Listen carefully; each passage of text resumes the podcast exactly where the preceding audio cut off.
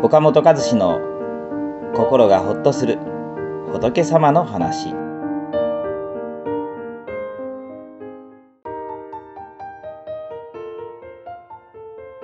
運命は決まっているというのはあなたを不幸にする考え方です。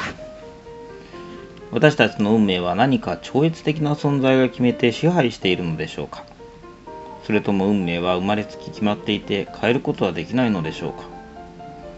まあ、こういうことは普段あんまり考えないことかもしれません、まあ、だけど、まあ、頑張ってみてもねうまくいかないことが続くともう俺は不幸の星のもとに生まれたんだと自虐的になってみたりこれも定めだ仕方がないと諦めてしまったりあるいは苦しい時の神神なみでですねえ何か超越的な存在にすがろうという気持ちになってしまうことがあります。果たして運命は何かが決めて支配しているのでしょうか？生まれついてもう変わらないものなのでしょうか？これについてですね昔から運命論とか決定論と言われて運命は生まれた時にすでに決まっているという考え方があるんですね。明日何時から雨が降るのかすでに決まっている。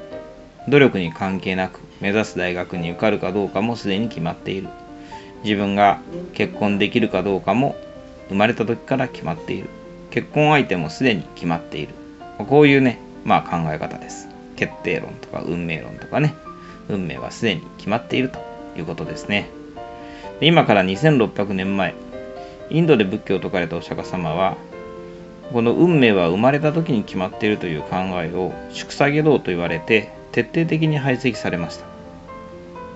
ま下道というのはもともと仏教の言葉で真理から外れた教えという意味なんですけれど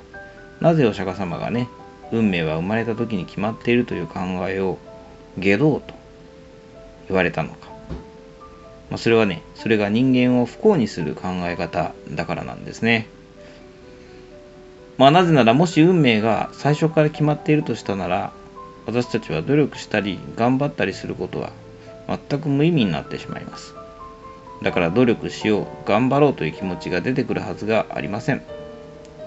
努力するかどうかもすでに決まっているのだ。という人がいるかもしれませんが努力することも最初から決まっているなんて言われたらますます頑張ろうという気持ちは湧かないでしょう。だからお釈迦様は全ては生まれた時に決まっているという考え方を人間を無気力でダメにする考え方であると否定されています。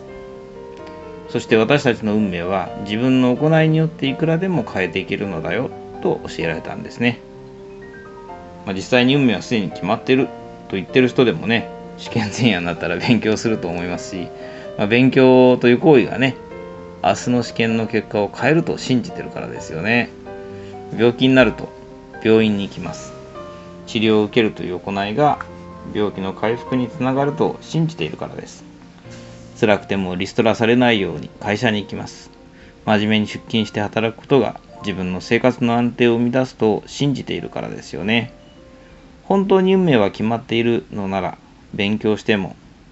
病院に行っても真面目に働いても結果は変わらないんですからやるだけ無意味になってしまいます。でも誰もそんなことを思って生きてはいけません。